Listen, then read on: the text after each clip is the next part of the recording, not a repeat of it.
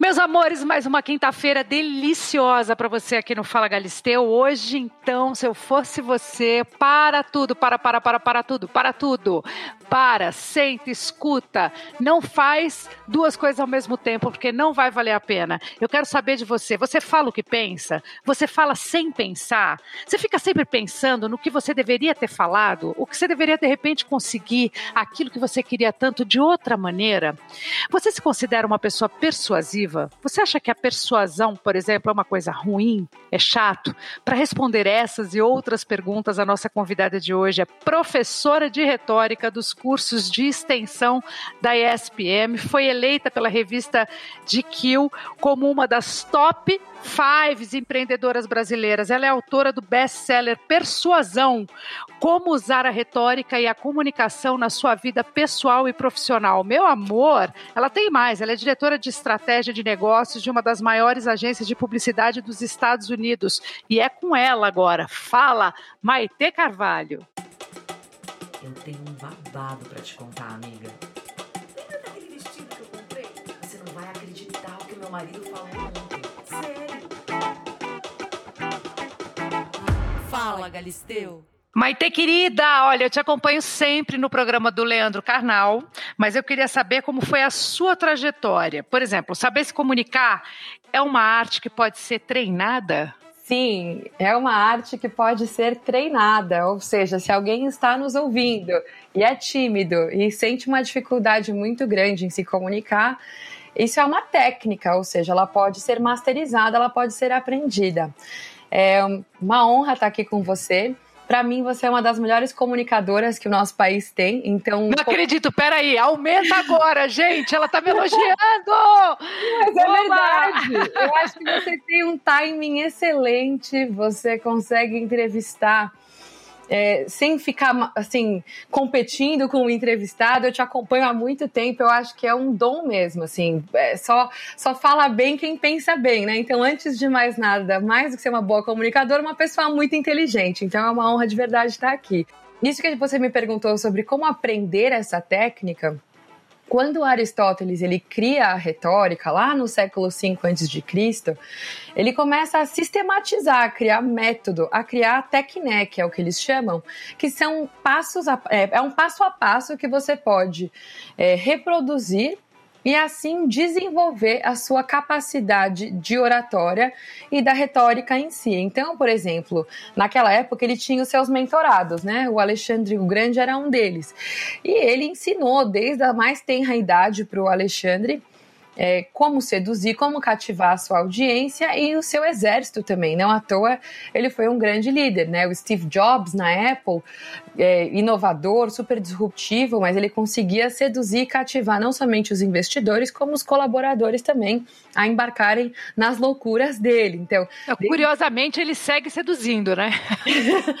Mesmo é. ele não estando mais aqui, o poder de persuasão era tão grande, a maçãzinha engoliu o mundo, né? Pois é, é, é do além, ela, ela nos seduz do além.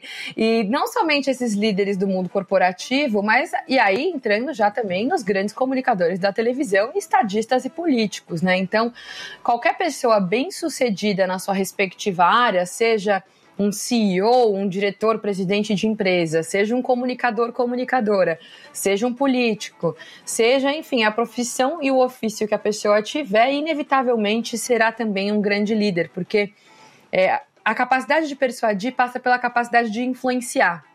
E aquele que consegue influenciar, ele imprime a sua visão de mundo, suas ideias, seus projetos, né? Ele deixa de ser uma pessoa passiva e assume voz ativa, assume é, protagonismo nas suas relações. Então, também é importante, Adriane, a gente desmistificar o conceito de persuasão em si, porque tem muita gente nas minhas aulas, né, ou até leitores dos livros ou nas redes sociais, que eles falam, mas Maite, não é uma coisa ruim ser uma ah, pessoa... isso que eu ia te perguntar, porque assim, tem gente que acha que é um baita defeito você ser persuasiva, tem gente que confunde com teimosia, com arrogância.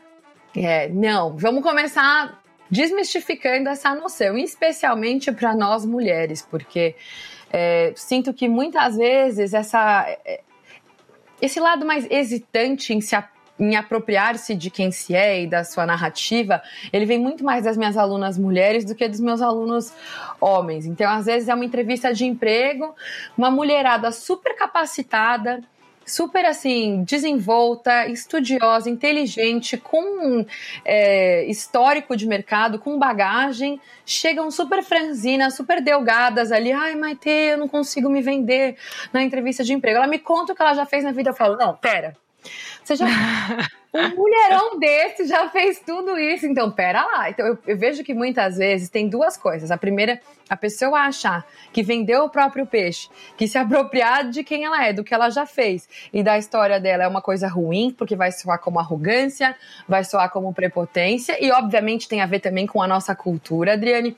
Na cultura latina, né, nos países latinos, a gente foi colonizado pela Igreja Católica. A Igreja Católica, de alguma forma, trabalha com a questão da culpa um pouco fortemente, né? é. né? essa culpa católica que assola a todas nós mulheres, principalmente. Exatamente. Então é a culpa de ter sucesso, é a culpa de falar em voz alta todas as minhas conquistas e o que eu já fiz, e uma culpa de ser quem se é, assim. Então, a gente primeiro, primeiro pode começar falando Vamos lá, você não vai mentir. Persuasão não é mentira. Persuadir é, é a arte do bem falar com a finalidade de convencimento. Se eu estou numa dinâmica de entrevista de emprego, se eu estou negociando um aumento de salário, se eu estou fazendo um teste de VT, eu sou uma atriz, seja lá qual for, uma banca do meu mestrado, qualquer dinâmica em que você tem que convencer alguém de algo, convencer que você é capaz de trazer veracidade na atuação daquele papel, convencer que o teu projeto acadêmico merece que você ganhe o título de mestre, convencer do que for. Se você não acredita no que você está falando, se você não acredita em você,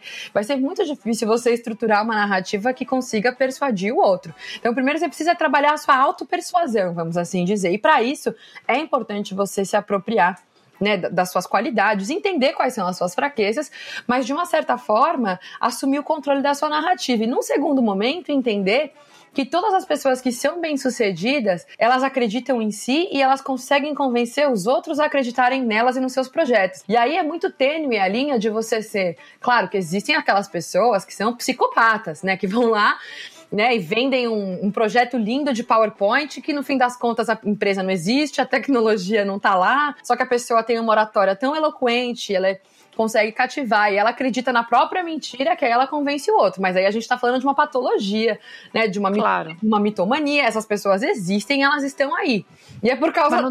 delas é. que fica essa conotação ruim. Mas você que estudou, que trabalhou, que merece essa promoção, esse emprego, esse papel que você está buscando. Não, não acreditar nisso a ponto de deixar uma síndrome de impostor ou de impostora maior do que essa crença, isso é algo que eu falo bastante no meu livro. Assim, você não vai convencer ninguém se você não convencer a si mesmo de que o que você quer é legítimo. Então, essa é a primeira coisa que eu gostaria de dizer. Assim, persuasão não é do mal.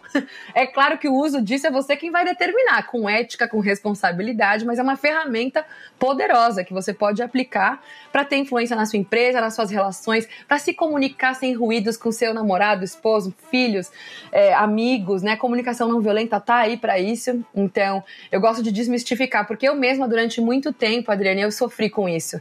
Eu, eu, eu sempre fui considerada uma pessoa persuasiva e eu ficava assim, ai meu Deus, mas ninguém pode saber, sabe? Eu também, até assim, verborrágica às vezes. Adriane, você fala muito, mas eu penso muito e aí eu quero falar as coisas que estão passando pela minha cabeça para não perder o fio da meada. Eu acabo também partindo um pouco pro, pro vamos, vamos com tudo, vamos ver o que vai acontecer lá na frente. Foi assim sempre comigo, desde o trabalho na escola, de subir, de fazer prova oral, sabe essas coisas? Tem muito subir no palco e querer, ninguém queria fazer, eu queria fazer essa parte, deixa que eu faço, então daqui que eu apresento o trabalho. Isso começa muito cedo, eu vejo pelo meu filho que tem 10 anos, o Vitório é um menino que gosta de se comunicar também. Apesar dele estar numa idade agora um pouquinho mais difícil, né, porque até os 10 ele tinha uma personalidade personalidade. Com 10, não é, não é que muda a personalidade, mas a gente vai criando alguns medos, algumas vergonhas que quando a gente é um pouquinho mais novo a gente não tem. Então é uma pena, porque eu, eu sei que ele é um, um, cara que se comunica muito bem, sabe? Eu não quero que ele perca isso, porque eu acho que isso é uma coisa de cada um mesmo. Tem gente que tem essa facilidade é, e tem gente que não tem essa facilidade e precisa treinar, certo? Mas, por exemplo, você disse que você já reconhece que de alguma forma ele já demonstra um certo entusiasmo, uma inclinação a, a ter uma, né, a se comunicar e tal eu acredito que nesses casos, e aí falando até da minha trajetória um pouco pessoal, saindo da, da teoria, entrando mais na praxis, é, se você tem o reforço, né? Da, da tua casa, do seu, enfim, da sua escola, e de alguma forma você percebe que, que você se torna um agente de transformação. Então eu também era dessas. Eu pedia para ser oradora de turma, eu ia lá reivindicar em nome dos alunos quando alguma decisão não era popular, eu escrevia, depois eu ia lá e pleiteava. De alguma forma, meus professores, meus pais, eles sempre incentivaram isso. Porque a, a, a nossa fala, ela vem do outro. A gente aprende a falar com o nosso pai, com a nossa mãe, a gente desenvolve a nossa visão de mundo com o passar do tempo, né? Quando a gente sai de uma fase de, de anomia, de heteronomia e conquista a nossa autonomia com o outro. Então, antes de mais nada, é uma relação muito dialética de você é, esse incentivo ele vem e você devolve, porque a comunicação ela é uma dança, né? Olha que coisa linda que a gente está fazendo aqui. Você fala e eu respondo, e aí surge uma ideia, aí vem um insight e te lembra de alguma coisa. Então, isso é um processo que ele é muito mais de troca do que qualquer outra coisa. Então, muitas vezes, as pessoas que chegam nas minhas aulas ou que vêm compartilhar em mentoria que elas desejam se comunicar melhor, elas não tiveram esse tipo de reforço, ou elas não foram tão incentivadas é, numa primeira infância, numa segunda infância, numa terceira infância. E nunca é tarde para você, de alguma forma, reconhecer os seus padrões de fala, porque a fala ela revela muitas dinâmicas invisíveis. Então, é, não à toa a terapia ela é tão poderosa e tão potente, porque é o ato de você estar é, tá confessando, está narrando a sua própria história para alguém ali, para o terapeuta, né, para o analista, seja lá qual for a vertente que, que a pessoa fizer. Mas assim, você está de fato narrando a sua própria história. Olha que poderoso isso. E aí, muitas vezes você consegue identificar padrões, esquemas, crenças que te limitam, só na forma como você fala com os outros. E aí você, você observa isso também na forma como os outros falam com você. Então, claro. a, a fala revela muita coisa.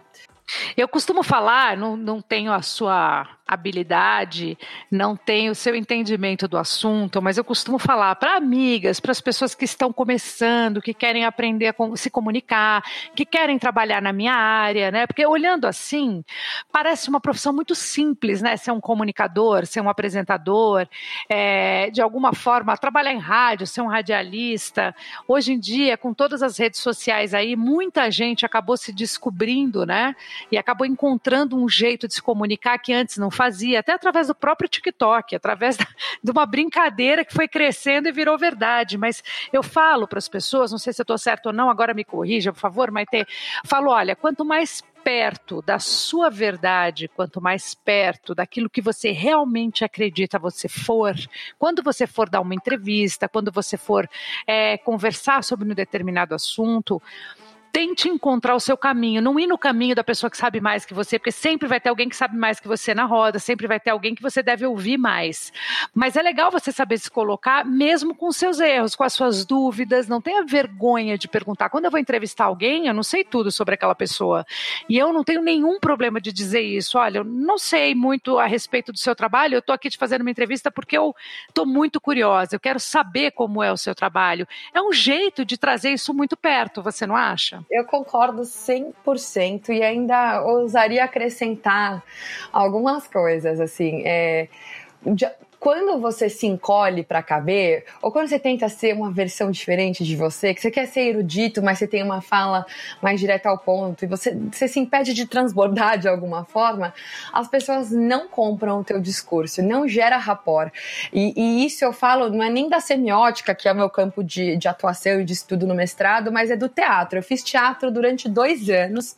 Fiz com que a delícia! Isso é bom demais! Fiz com a Fátima Toledo, que foi assim uma super escola, e fiz também curso de apresentação e locução no Senac durante um ano. Eu tenho DRT de locutora e apresentadora e de atriz. Maravilhosa. E eu falo que, para além, obviamente, da retórica, da semiótica, da academia, o teatro foi o que mais me ensinou sobre comunicação.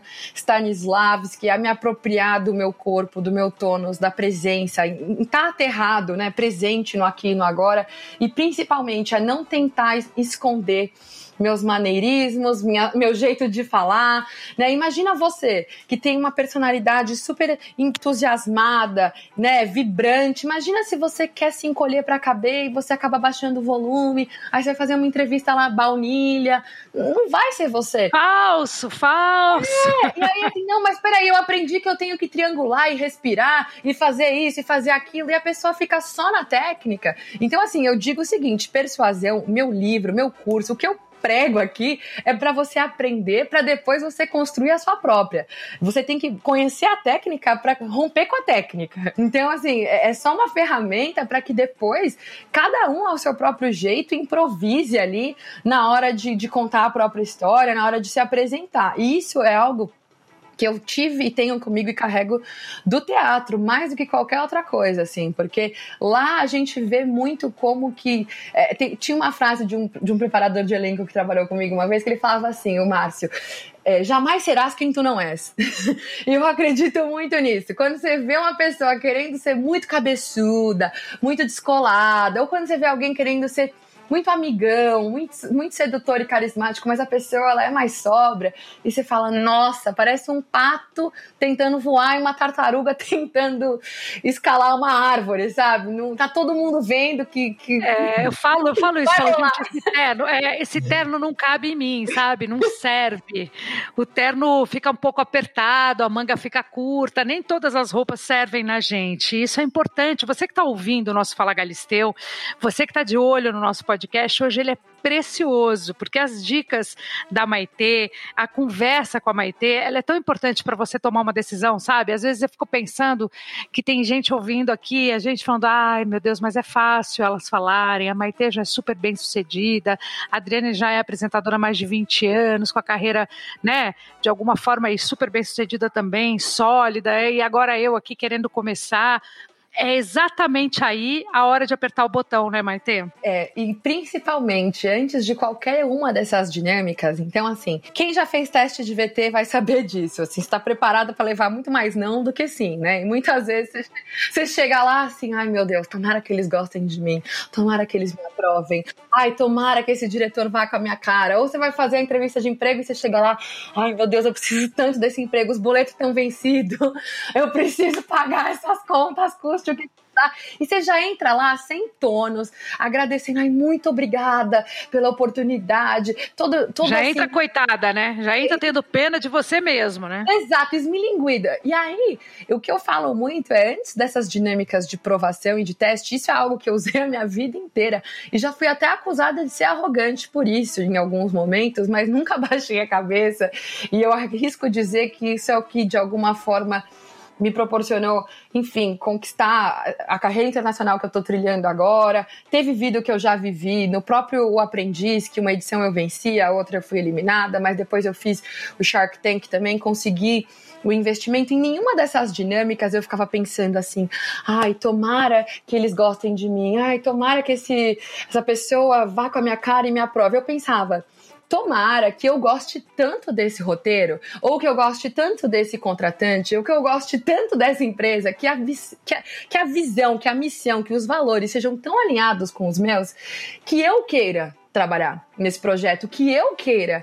É, eu sinta prazer, né? Que eu ofereça a, a oportunidade dessa galera estar tá junto comigo nisso. Então eu subvertia na minha cabeça a, essa narrativa de estar tá buscando pela aprovação e, pelo, e pela bênção e pela autorização para pensar: peraí, eu sei o que eu ponho na mesa, eu acredito no que eu faço, eu sei que, eu, que o que eu faço tem valor. Deixa eu ver se eles compartilham da mesma visão que a minha, porque também se não for, eu não me demoro. E isso é em todas as relações pessoais, profissionais, entendeu? Senão você vai cometendo lentos suicídios espirituais, entendeu? Você vai se abafando aqui e ali até um dia que você já não é mais você. Aí é que mora uma relação, não é a nossa conversa, mas a, gente tem falado e vivido essa experiência, principalmente como mulher, é uma relação doentia, né? Uma relação abusiva, ela começa quando a gente se engole, quando a gente se apequena, quando a gente começa a tolerar por medo de encarar outras coisas, até de se encarar, né? E, e, a comunicação, ela é um indício muito forte para você identificar dinâmicas abusivas na sua vida. Porque uma, uma comunicação que intimida, uma comunicação que ela é falaciosa, que ela te coloca falsos dilemas, né? Ou eu, ou o teu trabalho, ou eu, ou teus, tuas amigas, que te exclui, que não considera um espectro de possibilidades, que de alguma forma, ao invés de discutir o objeto em questão quando você traz numa argumentação algo que você não gostou com o teu parceiro, ele leva para atacar o seu caráter, né? É uma vira uma falácia de ataque pessoal. Todas essas pequenas microviolências, elas são indicadores de, de uma dinâmica abusiva. Então, eu inclusive diria que aprender a reconhecer falácias, provocação, intimidação, sedução, tentação, todos esses mecanismos é, faz com que você se proteja faz com que você, de alguma forma, esteja vigilante com relação a esses abusos. E esses abusos, gente, muitas vezes eles vêm de gente que a gente ama e que amam a gente. Só que a gente que tá machucada e eles só sabem fazer desse jeito. Então a pessoa teve uma mãe passiva-agressiva a vida inteira e ela não sabe se comunicar de outra forma. Então aí o parceiro vem lá e vem querer fazer o quê? Reproduzir essa mesma dinâmica com você. Então, né, é nessas horas que o autoconhecimento, que você estabelecer limites e contornos, que você você entender qual que é a dinâmica que tá acontecendo aí? Peraí, por que, que meu parceiro só me intimida? Por que, que meu chefe só fica me provocando? Né? E, e, eu falo de você se apropriar disso, porque eu mesma já saí de cada enrascada na minha trajetória profissional. Eu comecei, é, você perguntou da minha trajetória, eu acabei não respondendo, mas assim, com 18 anos eu fiz o aprendiz com o Roberto Justus. E aí Foi a sua primeira empreitada? Foi a minha primeira, o meu, meu debut, vamos assim dizer. Eu tinha 18 anos, eu morava em Guarulhos, São Paulo, que era assim, eu tinha que pegar dois ônibus, uma lotação, um jegue para chegar em São Paulo, sabe? Era, era um negócio. Sei bem. Sofrido, era do corre, assim. E assim, Imagina, né? Aqui é Guarulhos. Eu sempre falo, eu sou maloqueira. Você pode me tirar de lá, mas você não vai tirar Guarulhos de mim. Então eu, eu sempre fui correria, assim. E sempre fui muita tipo, gente. eu falava. Eu sou lapiana também, nunca vou esquecer nada. Exatamente. Aqui, ó, Z-O-Z-L-Z-N. Você não vem, não. Então eu vi assim, eu consegui, enfim, fui estudar na faculdade com bolsa. Fui sempre muito é, obstinada com as minhas coisas. E aí eu vi lá, quer ganhar um milhão de reais e 10 mil por mês? Eu tinha 18 anos, nunca tinha dado de avião, assim, Adriane. Tipo assim, eu era é, muito simples, assim, na minha vivência, né? Tinha, obviamente, eu era estudiosa, eu fazia minhas coisas, mas eu não tinha oportunidade, eu não tinha ido. Né? Eu lembro na faculdade o pessoal falava, ai, o metrô de Paris fede. Eu pensava, sei lá, o Armênia fede aqui, a Sé também. O metrô de Paris eu não sei, nunca fui. E, só que eu nunca me achava menos, sabe? Eu pensava assim, ah, eu tudo bem, eu não fui para Paris, mas não tem problema, eu conheço outras coisas da vida. Aí, mas você se contentava com o que você tinha ou você buscava? Eu buscava mais porque porque eu achava de algum jeito muito maluco que eu poderia. Eu achava que Guarulhos era um pouco pequeno, assim, para mim. Eu pensava, putz, eu, sei lá, eu tenho tantos sonhos, tantas ideias. Eu lembro quando eu falei assim que eu queria estudar publicidade, parte da minha família achava assim, mas por que, que você vai fazer banner, flyer, sabe? Nem, a gente nem entendia que tinha agência de publicidade, né? Que tinha todo esse ecossistema por trás. O que chegava até a gente era o banner, era a gráfica, era o panfleto que alguém entregava. Então, aquilo tudo era muito distante de mim, mas eu achava, ao mesmo tempo que era distante, eu acreditava muito muito na minha capacidade de, de co-criar minha realidade, assim. Então, é, eu fui lá, me inscrevi, fiz a dinâmica, eram 100 mil inscritos. Aí, a primeira edição eu venci, fui, trabalhei com o Roberto sete anos, depois saí, fui empreender. Baita de uma experiência, posso dizer, como né, conhecedora de carteirinha. Sim, é verdade. Pois é, e é uma pessoa muito bem sucedida e eu tive a chance de ter um contato direto muito nova ainda. Quando você tem 18 anos e você tem a oportunidade de duplar com CEOs, presidentes, né, desse porte, então você acaba amadurecendo, assim, 50 anos em 5, quase. Então, eu com, com 24, eu já tava, assim... É, voando, já estava com a minha carreira super estabelecida e me deu até um pouco, me deixou um pouco enfastiada, assim. Eu falei, é isso é esquecer, tipo, é, é, eu não, não sei se é o que eu quero, é ficar pegando briefing, vendendo flight de mídia, fazendo merchandising, é legal, mas pô, eu acho que. Quero mais. Eu acho que eu posso comunicar de outra forma.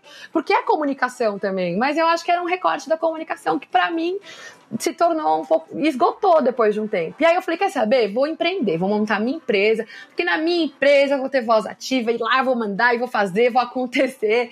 E não é bem assim, né? Acho que sempre que você a, gente tende a idealizar muito o que a gente não tem, né? Então eu vejo muita gente no mundo corporativo idealizando, ai, porque se eu tivesse a minha própria empresa, aí eu vejo lá meus amigos empresários, empreendedores, ai, bom mesmo é ter chefe, ter salário, enfim, fica cada um falando do outro. Mas eu achei naquela época que empreender seria um bom caminho. Pedir demissão foi muito custoso, porque né, você está bem estabelecido na sua carreira, tendo um padrinho grande, de alguma forma indo bem, é, minha família não entendeu nada, porque eu não sou playboy, eu não sou herdeira. Então, assim, não é que eu falei, ah, peraí, eu vou pedir demissão, porque eu vou tirar um sabático. Curtiu. Vou lá pra Tulum. É, eu vou tirar um sabático. Sabático não existe, né? Sabático, assim, meu, é o quanto meu dinheiro durava na época, que no caso era uma semana sem salário. Então, eu guardei uma graninha e falei, eu vou montar um aplicativo. Montei o aplicativo que era que comparava marcas de luxo com marcas populares. Então, se você queria comprar um batom da Dior, da Chanel, de uma marca de luxo, você não tinha o dinheiro, eu te mostrava uma opção da indústria nacional que era parecida. E a gente fez o algoritmo, lançamos. Fui no Shark Tank, porque aí eu também já tinha feito teatro, eu já conhecia meu mecanismo de reality show. Eu falei: quer saber? É, boa, qualquer publicidade vai ser boa publicidade para esse aplicativo que tinha 5 mil downloads. Eu queria que ele tivesse mais alcance. Então eu fui, fiz o pitch, consegui o investimento, levei cinco nãos, depois transformei um dos nãos em sim trouxe a Camila como investidora, a gente cresceu a empresa por três anos, aí recebi outros aportes de fundo de investimento, então eu saí da minha zona de conforto de publicitária para virar CEO de uma startup, assim. Foi completamente maluco, porque eu tava com 25 anos. E por muitas vezes eu me sentia uma baita de uma impostora. Eu pensava, eu acordava de manhã e pensava, gente, algum dia isso daqui vai dar muito errado. E conforme o tempo foi passando, eu fui percebendo que o capital de especulação, de investimento de risco, ele é uma grande aposta, né? E aí, quando a gente chegou no terceiro ano da empresa, eu tive um problema de saúde muito sério. É, eu tive uma sepsemíase, que é uma infecção generalizada, e aí meu rim fica. Do quê? Foi, começou no meu rim. É, ele parou... Mas por quê? Do nada? A gente, até hoje, o caso é inconclusivo, tá? Mas o que. Eu não acredito. É... Não tem uma. uma... Gente, coisa louca. Você tem uma. Você sempre teve uma vida regrada, assim, de alimentação, é, esporte. Meditação, sou super espiritualista, assim, eu, eu sempre segui tudo certinho, mas naquela época em especial, minha vida tava bem bagunçada, tava dormindo cinco horas por noite, não tava legal. O que que aconteceu? Meu rim um dia parou de funcionar. E aí eu fui, achei que era uma infecção alimentar, porque os sintomas eram parecidos e fui pro pronto-socorro achando que eu ia tomar, sei lá, um soro e ia embora no dia seguinte. E aí eu não entrei, não saí mais. Fiquei 10 dias no hospital, desses 10, 7 na UTI. E quando eu saí, eu falei, gente, peraí, o que que tá acontecendo? Né? Eu preciso dar um rumo na minha vida. E durante muito tempo, o que que eu ouvia, tá? É, ouvia do próprio Roberto Justus, ouvia dos meus investidores, ouvia de todo mundo que trabalhava comigo. Mas você fala muito bem. É, você é muito vendedora, você se comunica muito bem, você devia investigar mais isso. Só que na minha cabeça eu tinha que provar que eu era uma boa CEO, sabe assim? Eu tinha que provar que eu era a, nossa, ferradona dos negócios, que não, que a minha empresa vai crescer e eu vou conseguir. Depois desse baque, eu comecei a repensar muita coisa. Eu falei, quer saber, o que eu gosto de fazer é estudar, dar aula, fazer palestra escrever que eu sou nerd e produzir conteúdo. É o que eu vou fazer da minha vida. E foi, foi uma viradinha de chave. Eu, eu assim. E aí foi a terceira vez que eu mudei de área na minha vida, porque eu saí da publicidade, depois eu fui para né, negócios e empreendedorismo, e aí eu virei autora barra escritora e fui para esse lado mais intelectual, mais acadêmico. É, a princípio foi um pouco difícil, porque eu me sentia de novo, pensando assim, meu Deus, eu vou tentar uma coisa nova de novo, é, depois de tudo isso. E, e uma... Maite, você tá com quantos anos, só pra saber aqui? Eu tô com 31 agora. Ih, vai mudar ainda mais duas vezes, né? Umas três. Fé, eu boto uma é. Mas toda vez que você dá essa, essa guinada, você se sente um pouco. E agora? Parece que eu tô jogando tudo no lixo, né? E de repente você se pega lá, eh, trocando uma ideia com o carnal, que nem você falou. Você fala, pô, um dos caras mais intelectuais do Brasil, tá querendo ouvir o que eu tenho para dizer. E aí você vai se, se confirmando aos poucos de que você seguiu a sua intuição que você estava no caminho certo, sabe? E aí surgiu essa oportunidade de ir para os Estados Unidos é, para trabalhar com inovação na parte de corporate venture, de, de comunicação e de publicidade, mais na área de inovação, porque meu background depois acabou ficando atrelado ao de startups, e aí eu aceitei também. Então hoje eu, eu, eu sou professora, escritora, produtora de conteúdo, publicitária e, é, e mestranda em semiótica. E eu, eu tento conciliar essas múltiplas versões de mim, porque eu acho que nenhuma delas me significa e me reduz. Tem uma entrevista da Maya Angelou para Oprah, né? E eu amo muito as duas. Acho que a Oprah é fantástica e acho que a Maya Angelou também. E, e a Maya Angelou fala para ela assim, né? Porque a Oprah vai apresentá-la no programa e fala assim: "Eu te chamo do quê?" Uhum. eu, eu, eu, eu tô um pouco confusa. Ela fala: Ai, chama do que você quiser, me chama de poeta, me chama de pessoa, me chama me chama de artista, me chama de intelectual, me chama de professora, me chama do que você quiser, eu realmente não ligo. E às vezes, quando eu tô um pouco estressada, eu me sinto meio, ai meu Deus, será que eu não tô dando um passo maior que a perna? Eu ouço essa entrevista e eu falo, ah, é isso daí, eu vou ser o que eu tiver que eu ser, e se amanhã eu quiser fazer uma dar uma pivotada na carreira de novo, vai dar tudo certo. É, e no final volta sempre para comunicação. No final, tudo que você falou aí, tudo, desde o começo da sua empreitada, dependia única e exclusivamente do seu temperamento, da sua personalidade, do seu jeito de saber falar. Então, no final das contas, você nunca vai conseguir fugir disso. Você pode fazer mil faculdades, trocar 50 vezes de função, mas sempre a comunicação vai estar enfiada em você e você vai colocar a comunicação onde quer que você esteja. A gente vai, vai sempre te acompanhar falando, mas ter isso não vai ter jeito. Ai, amém. Eu recebo essa bênção. É isso aí, é isso aí. Agora vem cá, vamos tentar ser mais prática para quem está ouvindo a gente e está tentando ser uma pessoa com uma retórica melhor e um pouco mais persuasiva. Mas, por exemplo, na vida pessoal e na vida profissional também. Tem assim um caminho prático, tipo três dicas infalíveis para começar? Três dicas infalíveis que, assim, a primeira delas é você sempre, antes de escrever um e-mail importante, ir numa entrevista de emprego importante, fazer um post nas suas redes sociais, seja lá o que for que você vai se expressar, é você fazer um checklist mental, que eu chamo de EPL tá? Eu, o checklist EPL tem até no meu Instagram, eu postei lá, para quem quiser, detalhado, mas ele é o ethos, o patos e o logos, que nada mais é do que credibilidade, é, emoção e razão. Todo discurso que persuade, que influencia, que comove a audiência, que atravessa os corações, ele passa por esse pilar, que é a credibilidade do orador, então isso tem muito a ver com a sua reputação, mas se for uma entrevista de emprego, você pode contar isso de uma forma a valorizar todas as suas conquistas e feitos. Então, ethos é o caráter de quem fala. É o que vai me fazer decidir acreditar ou não na Adriane, na Maitê, na pessoa com quem eu estiver conversando como que você pode trabalhar o seu ethos, seja numa dinâmica de entrevista de emprego, ou nesse post que você vai fazer, ou num discurso. Você pode introduzir na sua fala. Ah, quando, ah, sei lá, cinco anos atrás eu ganhei o prêmio tal, eu acreditei que esse tivesse sido um dos momentos mais importantes da minha carreira, mas definitivamente a vida me mostrou que não era. Sei lá, ó, eu dei um, eu dei um truque aqui, dei um exemplo de você contar de uma forma sem soar arrogante um prêmio que você já ganhou. E isso pode ser algo que você traz para uma conversa despretensiosamente e valoriza o seu ethos, tá? É, você não precisa ficar falando assim, eu ganhei o prêmio tal, e fazendo um piquete disso, né? E batendo no peito, falando isso de uma forma arrogante. Mas você pode introduzir isso no seu discurso.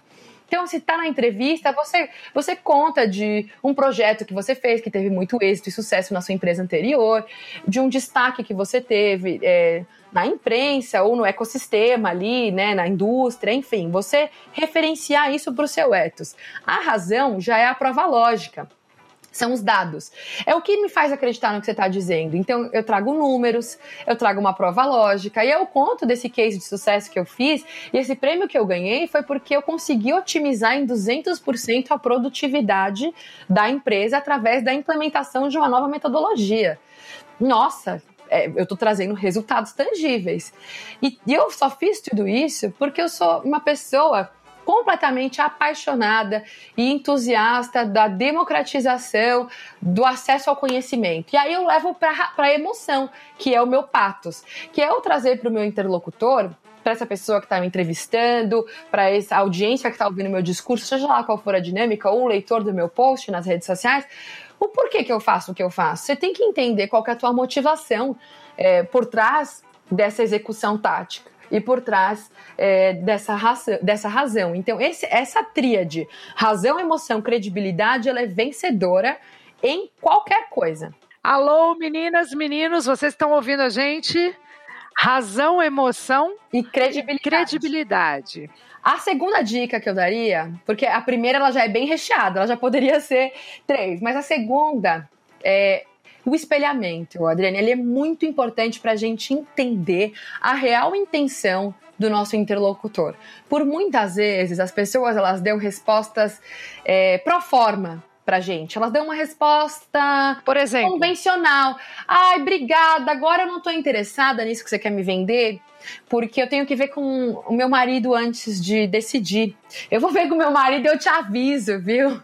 Ou então falar assim, ah, eu adorei essa apresentação que você fez, eu tenho que ver com o meu chefe. Quando a pessoa, ela, ela te elogia, ela demonstra um interesse, mas ela não toma, não parte da tomada de decisão de te contratar, de contratar o seu serviço, de te conectar com esse possível fornecedor, de, te, de enfim, de deliberar algo que você perceba que de fato você convenceu aquela pessoa.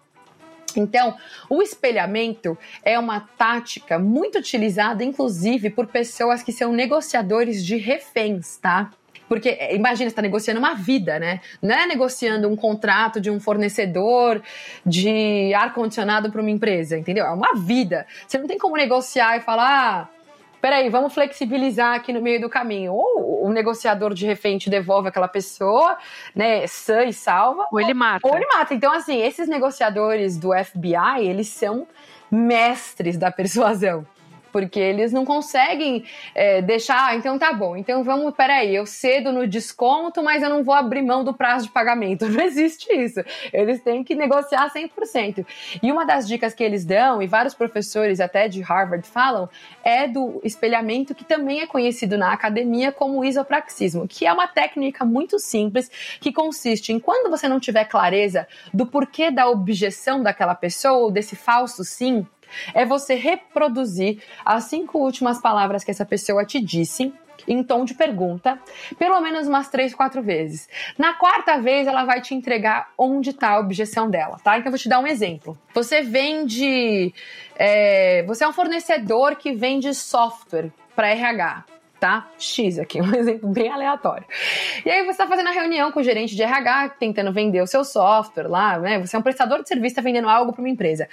E esse gerente fala para você: "Ai, muito obrigada. Eu, eu vou ver aqui internamente que meu chefe ele fica meio receoso em contratar novos fornecedores, mas eu te mantenho avisada, viu, Maite?" Aí eu falo assim: ele, ele fica receoso em contratar novos fornecedores? É, porque o último que a gente contratou, ele furou com a gente no prazo. E aí pegou super mal para o nosso departamento aqui na empresa.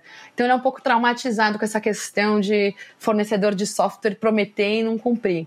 É traumatizado com fornecedor de software prometer e não cumprir? É, porque o outro falou que ia fazer acontecer, promoveu, prometeu e no fim das contas não entregou e sumiu com o nosso dinheiro. Então você, você concorda que é delicado? Aí eu já entendi a objeção. Eu entendo que a pessoa, na realidade, ela tá com medo de eu não entregar no prazo que ela precisa. Então eu já falo assim: olha, me parece que você está preocupado com relação ao prazo. Se eu te der uma garantia via contrato que eu vou te entregar até o dia tal, que é o que você precisa, e eu pago uma multa de X% se eu não te entregar até essa data, a gente consegue avançar? com, com essa negociação? E aí eu consigo endereçar essa objeção na minha proposta. Sensacional isso, porque é verdade. Eu acho que essa, se você é, é, trazer essa história para uma esfera da vida, por exemplo, na, na nossa vida pessoal, até para um diálogo com um cara difícil de conversa ou com uma mulher difícil de conversa, é interessante essa técnica de repetir o final, assim, de tentar descobrir onde é que está o nó né? Uma forma de descobrir onde é que está o nó da situação. Exatamente. E assim, não tem nada que o ser, o ser humano goste mais do que ouvir a si mesmo no outro. A gente copia o outro para confortar o outro. Então é como se eu estivesse deixando a pessoa à vontade. E eu não tô falando nada para ela que ela não conheça, porque eu só tô repetindo o que ela mesma falou. Então, por muitas vezes, e, e, ó, isso é técnica de grande entrevistador, viu? Repara depois nas entrevistas da Oprah, é, o próprio Obama, quando ele tá faz, fazendo algum, ah, algum sketch com alguém, eles ficam utilizando do espelhamento o tempo todo. Só muda a entonação às vezes, e a hora que você vê o entrevistado tá lá abrindo o tesouro, o baú, contando tudo que nunca falou para ninguém, porque serve para de alguma forma desarmar é, o interlocutor num bom sentido, tá? É, porque de alguma forma você é como se fosse uma cebola, você vai tirando as cascas ali. Claro. E aí você fala: Ah, entendi, é isso daqui. Meu marido tá fazendo isso comigo porque na realidade ele tá projetando uma briga que ele teve com a mãe dele quando ele tinha 15 anos entendi. de idade. Sabe? você vai chegando nesses lugares depois de usar o espelhamento. Então, não só na vida profissional, mas na pessoal, é uma tática muito boa. E a última que eu daria é, para gran finales, né, e para apresentações mais persuasivas, tipo um, um projeto na sua empresa que você vai vender, ou um programa novo que você quer convencer uma emissora a fazer, seja lá o que for, é você nunca terminar a sua apresentação na baixa, né? Eu vejo tanta gente fazendo um, pitch, né? Que é aquele pitch é o discurso persuasivo. Às vezes demora três minutos, cinco minutos, mas você tem que convencer alguém de uma ideia. E a pessoa vai lá e mostra o problema, e como vai ser a solução, e qual que é o projeto editorial, e como que vai monetizar, e no final ela vira e fala assim: Bom, e é isso. E aí me dá uma vontade de falar: não, não é isso. Você foi lá, você começou na alta, termina na alta, faz um pedido.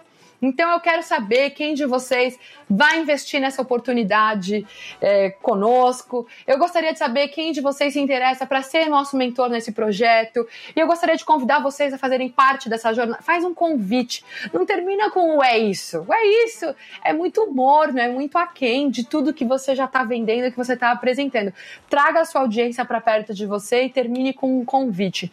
Nunca, né, com bom, e é isso aí. Vai lá e fecha o computador, pega a mochila e vai embora, fica um olhando para a cara do outro pensando: o que, que eu faço agora? Quais são os próximos passos? Mas o que, que você quer de mim? Você quer dinheiro? Você quer mentoria? Você quer que eu te apresente alguém? Como que eu posso? É muito bom.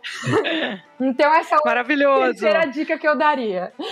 Sensacional. Vem cá, a diferença entre uma pessoa persuasiva e uma mala é, é, porque às vezes você, quando a gente é muito persuasiva, tem gente que é, eu mesmo já fui mala várias vezes, é, querendo muito vender minha ideia. Eu tenho certeza que você também já passou por isso e já se sentiu nessa situação de, ai meu Deus, estou sendo chata. Como é que a gente percebe essa diferença? Ela é tênue, é muito difícil de achar essa diferença? Às vezes a gente nem percebe?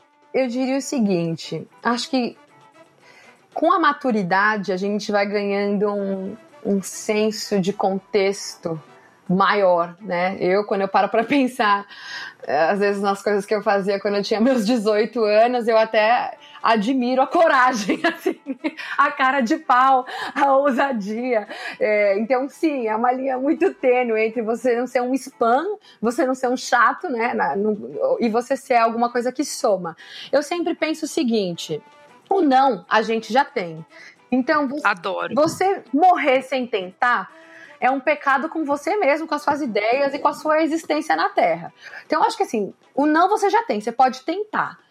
Entendeu qual é a, obje a objeção? Porque às vezes esse não vem, mas esse não vem com um porém, né? Quantas vezes você já não deve ter passado por isso também, Adriana? A pessoa fala assim: olha, desse jeito não dá, mas desse jeito aqui rola.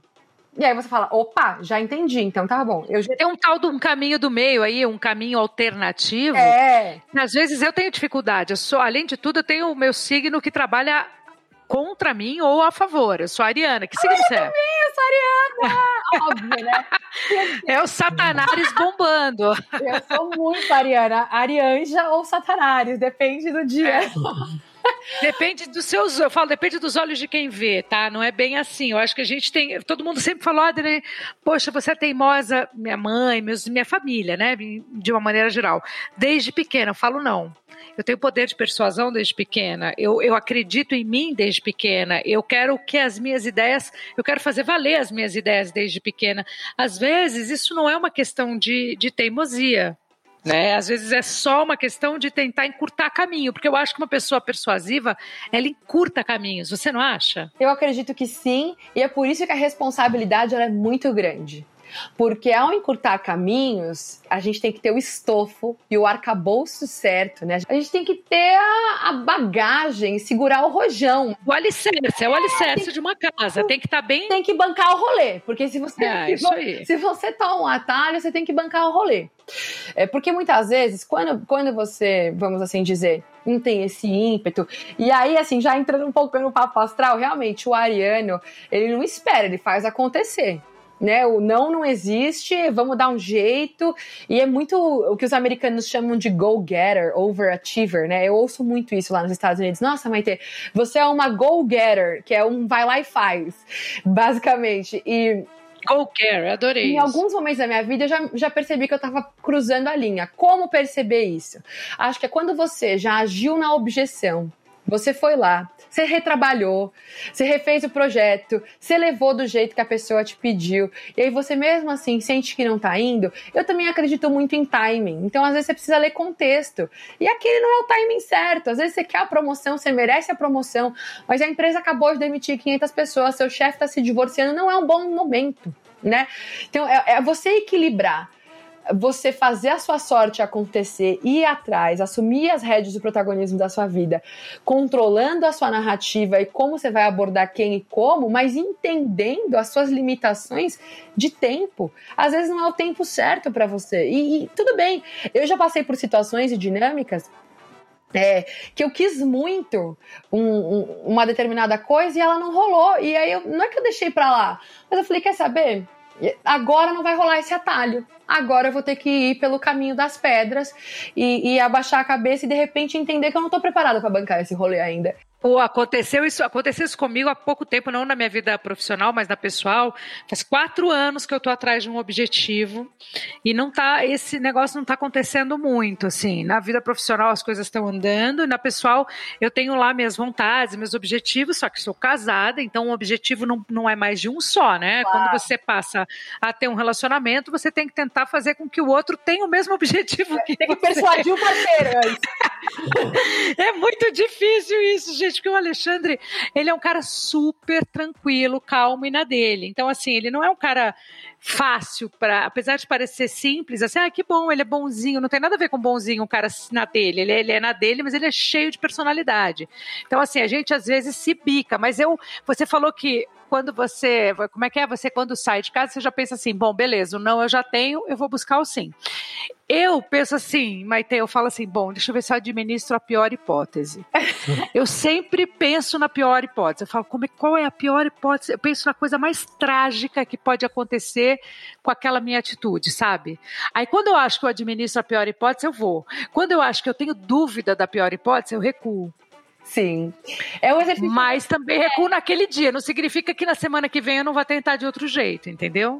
Você sabe que quando, quando pessoas que têm bastante ímpeto e, e força de vontade, é, tem um, um, mantra que eu aprendi na terapia que eu levo para a vida. Não existe verdade no agora. Isso é, isso é algo que todo dia eu acordo e eu tenho que dizer para mim, assim, Maite, não existe verdade no agora. Porque, e, e esse delta T que você falou, Adriane, de esperar, às vezes naquela semana eu me convenço, mas na outra eu vou É um tempo que você precisa para decantar as ideias.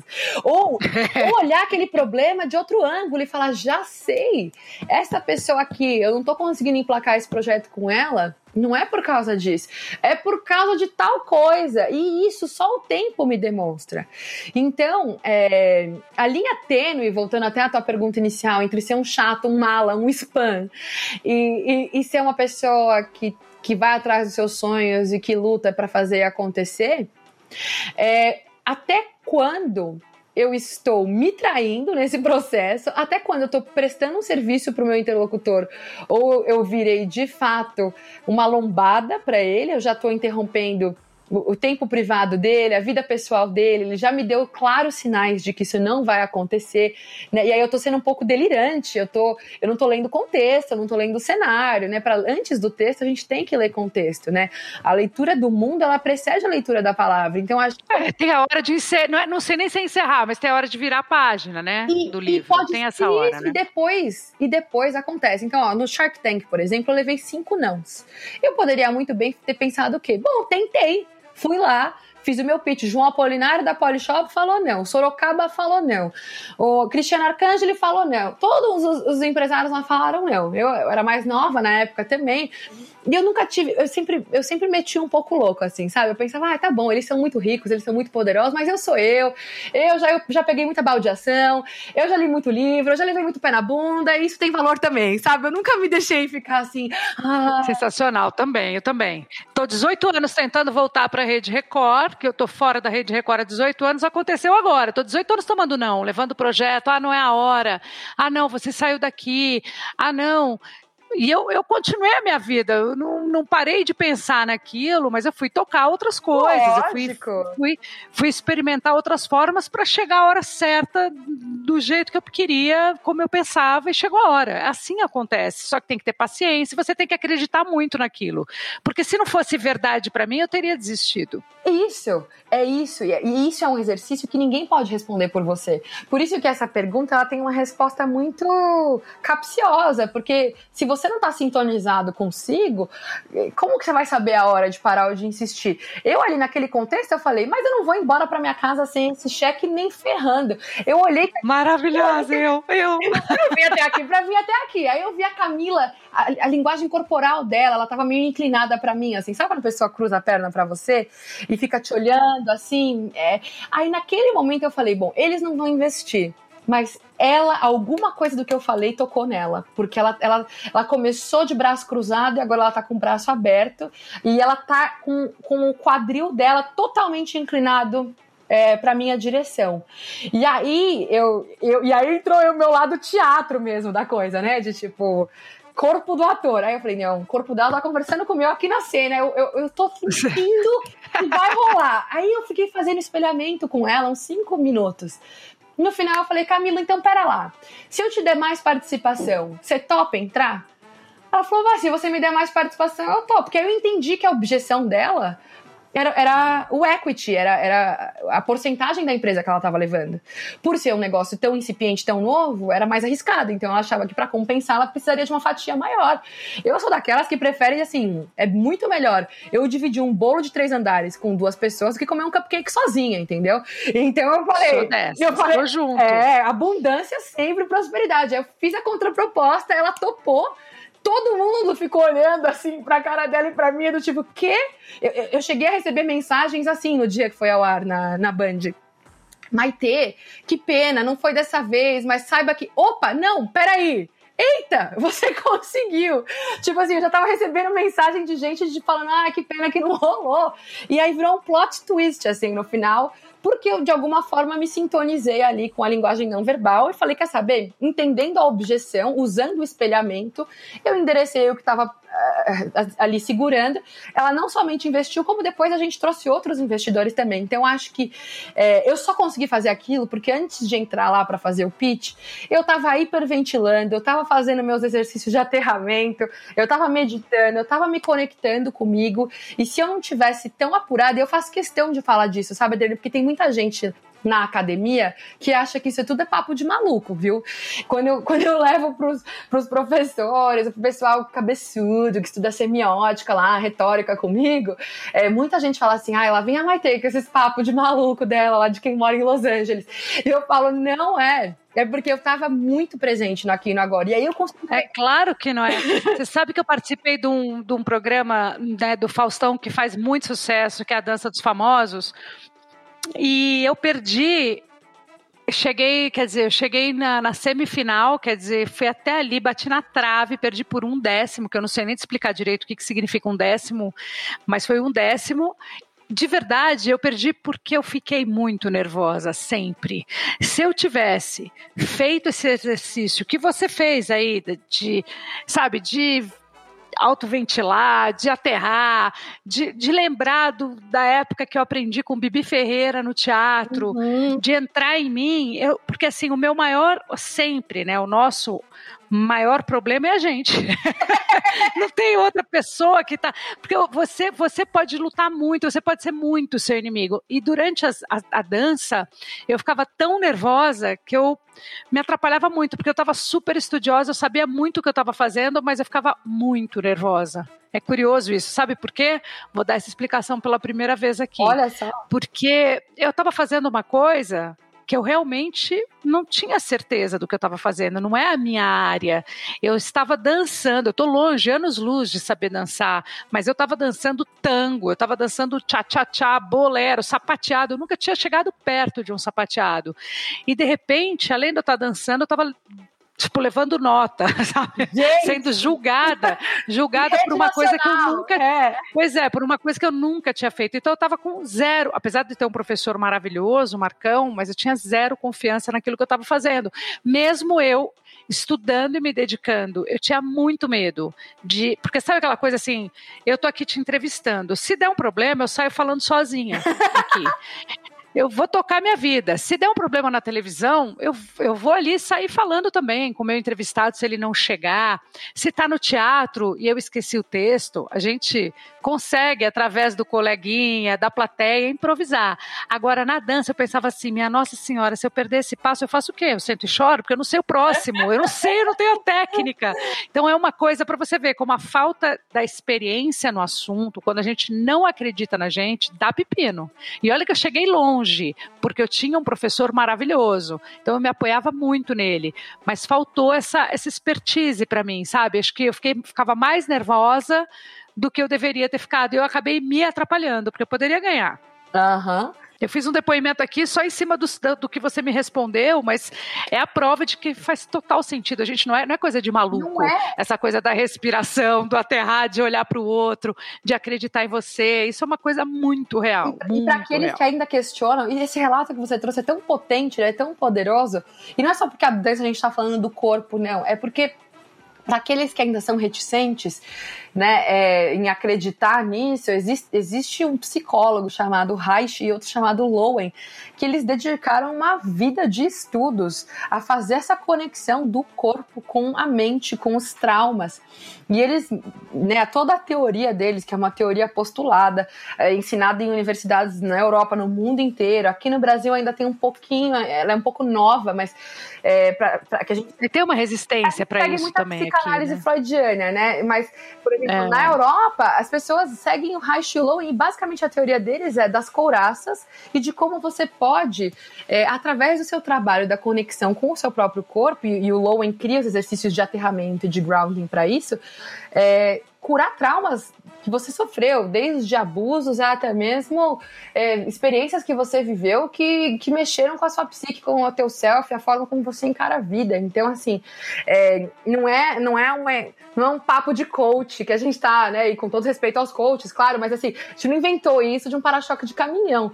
Isso vem, isso vem da, de uma teoria mesmo, das ciências humanas, e a prática comprova isso, né? Então, por exemplo, quando você fala de aterrar, quando você fala de remover as couraças, quando você fala de trabalhar isso no seu próprio corpo e, da, e sintonizar isso com, com, a, com a tua cabeça, né? É, é, quando você consegue controlar os seus demônios de algum jeito ou de outro. Porque. Maravilhoso. Senão eles ficam maiores. A gente podia fazer uma palestra juntas, né? Ai, que honra! Não tenho nem roupa para isso. Cara, a gente tem muito a ver. Você tem uma visão do negócio de uma forma, eu tenho uma outra visão, mas a gente se completa muito, assim, eu tô aqui tendo, a, tipo, chipei muito, sabe? Eu achei, a gente tá muito colada, crunch total, assim, acho que é uma coisa muito legal. é, tá muito, a gente tem uma relação de entusiasmo, de a gente, você é entusiasta também. Você falou que eu sou entusiasta, mas você também é com a vida, com as coisas, onde você chegou, né? Onde você foi capaz de cutucar e deu certo. Então isso traz para gente um otimismo e uma motivação que a gente também não quer ficar sozinha nesse lugar. É legal trazer mais gente e, e fazer com que as pessoas notem que isso é possível e está dentro delas. Está dentro de todo mundo. Cada um tem um jeito, mas é possível ligar essa chave. É muito legal fazer isso. Eu, eu percebo que você faz isso quando você está numa palestra, você vai lá fazer uma palestra, você está afim de ligar pelo menos uma chave daquelas 400, 500 mil pessoas, 5 mil que estão ali te vendo. E é assim que eu penso também. Eu penso que quando você consegue mexer em uma pessoa, é, você já conseguiu um pouquinho daquilo que você sempre sonhou, sabe?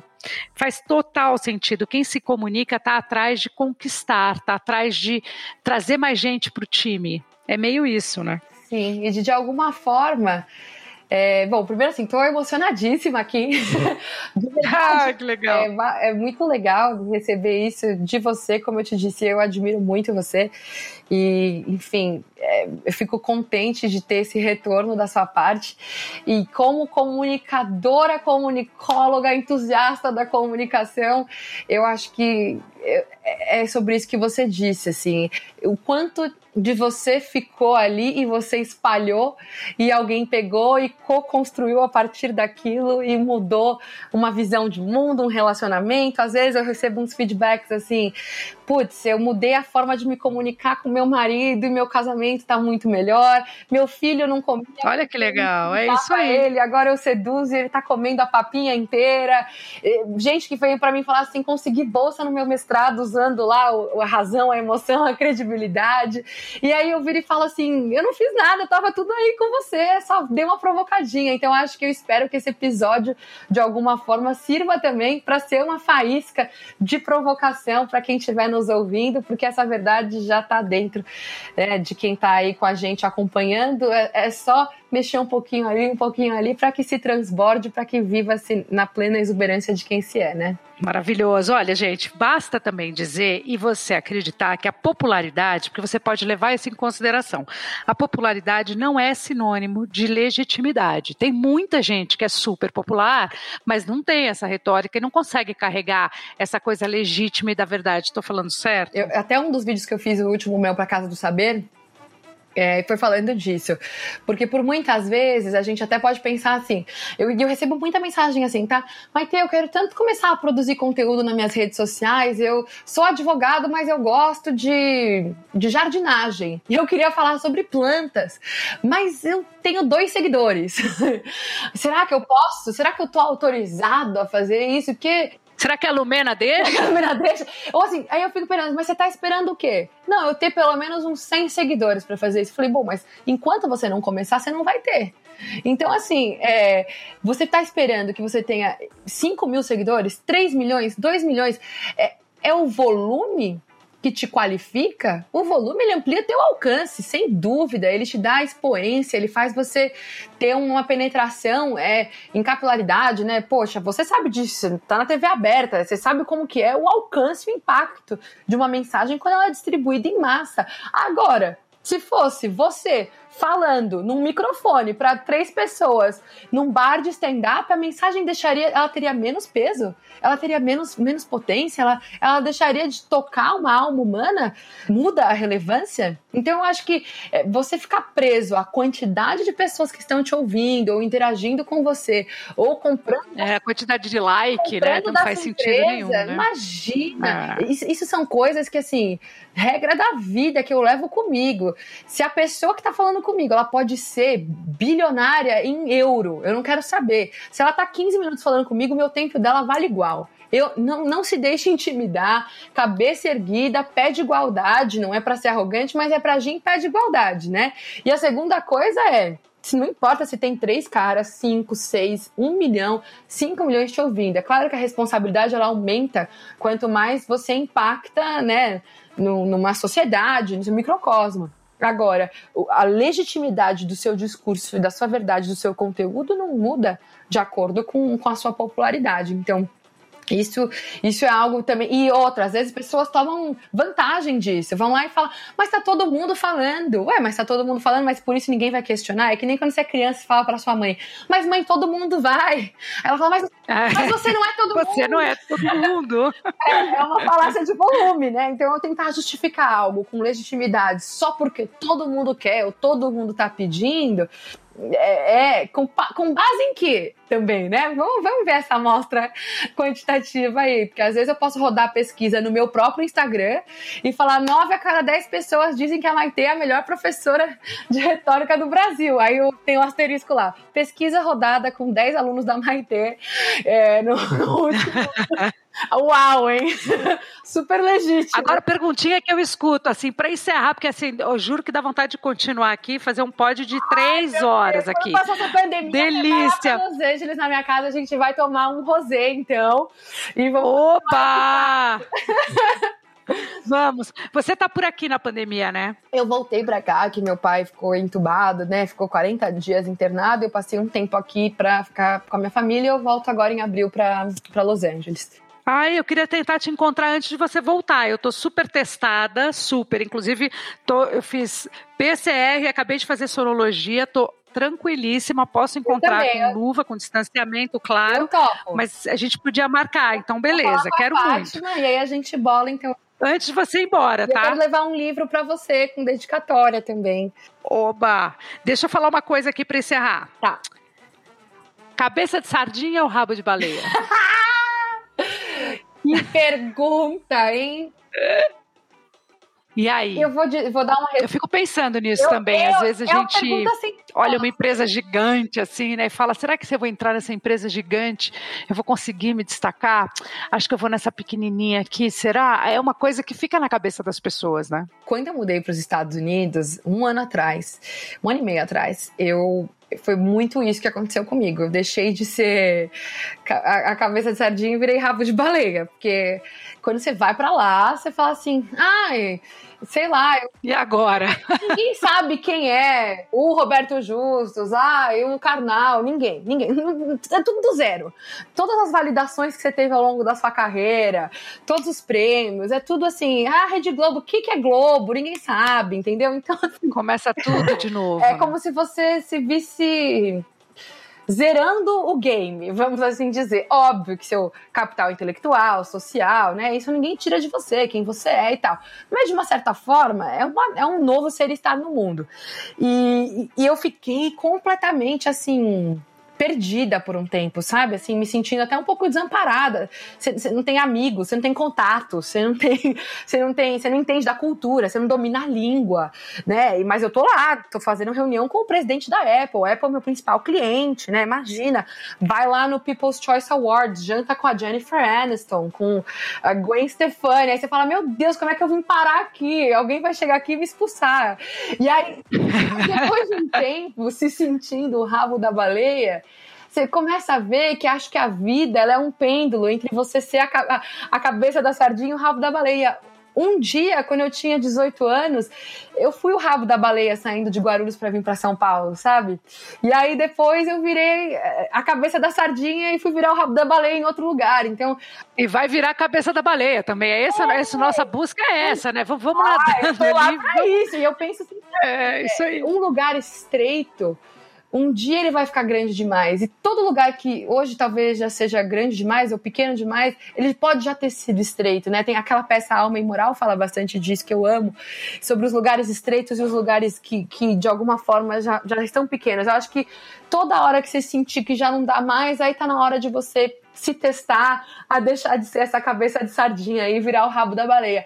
E acho que você dosar essas situações de vulnerabilidade consigo, elas são assim, para mim é onde a mágica acontece. Nada de fantástico ou transformador aconteceu na minha vida quando eu se não fosse nesses momentos em que eu arrisquei mudar a profissão, mudar o país, mudar a carreira e, e me jogar, sabe? Então, acho que não tem uma resposta fixa. Em alguns momentos você vai ter que ser o rabo da baleia, no outro você vai ser a cabeça da sardinha, e se tudo der certo, a gente vai ser a cabeça da baleia. Maravilhosa! Olha, Maite, eu não esperava nada menos do que isso de você. Você foi incrível.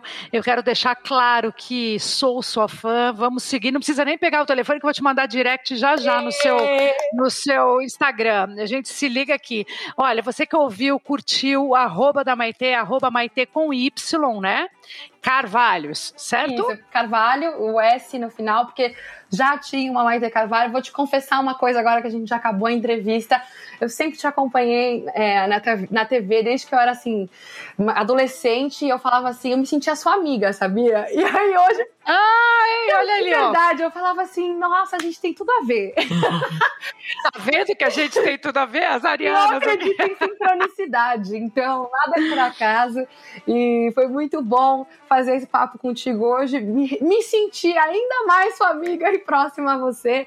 E obrigada por essa oportunidade, por esse espaço de troca. Foi muito gostoso. Olha, só te desejo o melhor da vida. Um grande beijo, falo com você logo mais. Fala, Galisteu.